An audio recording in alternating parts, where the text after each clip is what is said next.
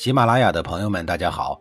告诉大家一个好消息，除了音频以外，我最近开始以视频的方式为大家讲历史，内容也不再局限于中国古代史，而是涵盖人文、社会、西方历史等等，还包括对一些经典童话人物、历史人物进行全新解读。欢迎大家在微信视频号里搜索“志明侃历史”，同志的志，光明的明，调侃的侃，历史故事的历史，我在视频里等你。上一集里，我说到了白起给投降的赵国将士安排了详细的安置方案。方案公布以后，白起又请大家喝酒吃肉，进一步安抚这些降卒，把大家喝的是晕晕乎乎的。随后，白起露出了他令人胆寒的阴森獠牙，他要求秦国士兵一律用白布裹着头，并吩咐说：“凡手无白布者，即系赵人，当尽杀之。”赵国的降卒们毫无准备，又无兵器，束手就擒。四十万赵军一夜之间悉数丧命。史料记载说，当时血流淙淙有声，阳谷之水皆为变丹，至今号为丹水。对了，白起并没有彻底的赶尽杀绝，还是故意的放走了二百四十名不满十五周岁的童子军。难道说他是不忍心杀害这些孩子吗？当然不是了。这里有他深层次的考虑，放走两百四十名童子军，是为了能够让他们回去向家里人报信。这些孩子回到了自己的国家以后，战争失败的消息就会立刻蔓延到全国，几乎赵国的每一个家庭中都会有一个亲人死于战争，甚至有些家庭里的壮丁悉数全部死掉。这个消息对于赵国来说，绝对是一个极为沉重的打击。而其他的五个国家看到了这样的结果，对于秦国自然多了几分畏惧之心，甚至他们会因为害怕而不敢去反抗秦国。这样一来，秦国在其他五国的心中自然就多了几分威慑力。事实上，白起的策略确实起到了震慑效果。史书记载，整个赵国子哭其父，父哭其子，兄哭其弟，弟哭其兄。沿街满是嚎痛之声，不绝于耳。五十多年以后，又有一个和白起分量差不多的人物跻身古代杀神的典型行列，他就是著名的西楚霸王项羽。而此时的白起就是杀降不降的第一个顶级教材。看着公元前三百年到公元前两百年间发生的这些风绝云诡的事件，真的是非常波澜壮阔的一百年。这一百年的浓度，甚至比全民普及的三国时代还要高，浓到了根本化不开。这两尊杀神往那儿一摆，以后的执兵大将就老实了很多。总之，透过历史的迷雾，我们可以想象到，在白起的军帐里，他在下达那个杀降的命令时，他其实也根本没有什么别的选择。旷日持久的长平之战终于结束了。可以说，秦国此战终于打垮了六国中最后一个劲敌。但是，全面获胜后的秦军反而退军了，并没有将利益最大化，或者趁机一口气灭掉赵国。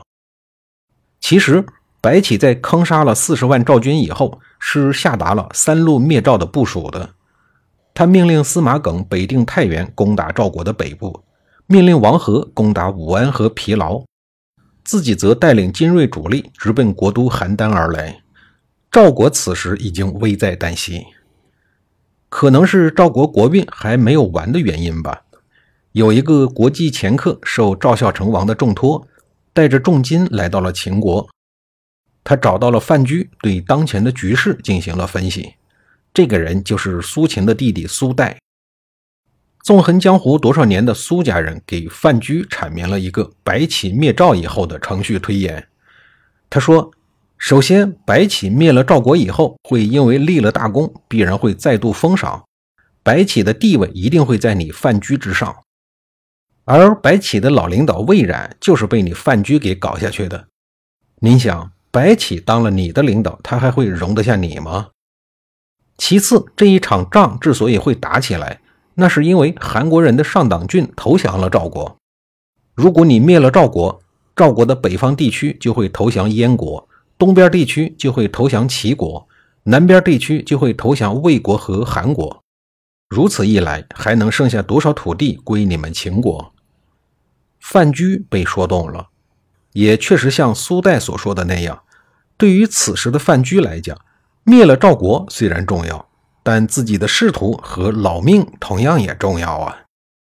于是范雎对秦昭王说：“倾国出战报时于外，不如允许赵国人割地讲和的请求，我们正好可以休养战士，来年再战。”看着因为近三年的长平之战已经被掏空的国库，秦昭王最终被说动了。这名多年来一直玩鹰的老同志又相信了赵国一次，同意了赵国的割地求和。还没有等办完土地的交接手续，就急匆匆地命令大军班师回朝。这个决定对于正在兴头的白起来讲，如同兜头泼了一盆冰水，让他无比的愤怒。作为一名在前线的大将，他明白，在将敌人的有效反抗打垮了以后，一定要乘胜追击，在对手彻底缓过来之前，要迅速的扩大战果，一举歼灭。要知道，赵国此时能动员的有生力量已经全都打没了，现在的邯郸几乎就是一座不设防的城池，不趁这个时候再往前拱一步，他日你再想灭掉他，又要多付出多少的代价？不过白起他也没有办法，领导说回就得回，再多的废话也没什么用。这一从侧面凸显了秦国体制建设的伟大之处，多大的腕儿你也得听领导的。事实也确实如白起所言，秦昭王失去了在他有生之年灭赵国的机会。还记得秦赵两国上一次交换土地的事儿吧？秦国人不但没有换到土地。还被业余选手赵奢在御宇之地一次歼灭了十几万精锐部队。这一次，赵国人又故伎重演，等秦国人刚一退军回国，马上就不承认割让六个县给秦国的事儿。愤怒之余的秦昭王真是哭笑不得呀！他无论如何也想不明白，一个浑身上下四肢左右全都被打成了重伤的人。到底是哪儿来的底气，还敢面对强者继续耍赖皮？要说这底气，还真有那么一点儿。这一点儿来自魏国和楚国。就在赵孝成王准备忍痛割肉的时候，他手下的大臣于青说：“大王，依您看，秦国拼了老命来进攻本国，是因为打得疲惫了才撤回的呢，还是说他依然能够保持进攻，但是因为心生怜悯而停止了进攻？”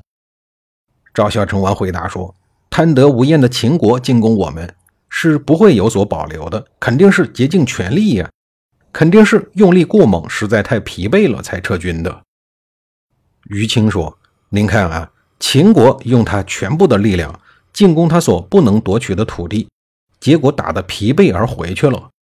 可是大王又把秦国用兵力已然不能夺取的土地，再白白的送给秦国。”这不是等于帮助秦国侵略自己吗？等到明年秦国再进攻赵国，咱们还怎么自救？意思是说，咱们国家的男人都打光了，剩下的都是手无缚鸡之力的老弱病残孕了。赵孝成王将信将疑，又找了另一个大臣赵好商量。赵好说：“于青同志真能摸得清秦国兵力的底细吗？他有没有仔细的调查，然后得出结论？”说秦国兵力今年不能进攻了。依我看，出于保险起见，要不然咱就把这六个城池给他们得了。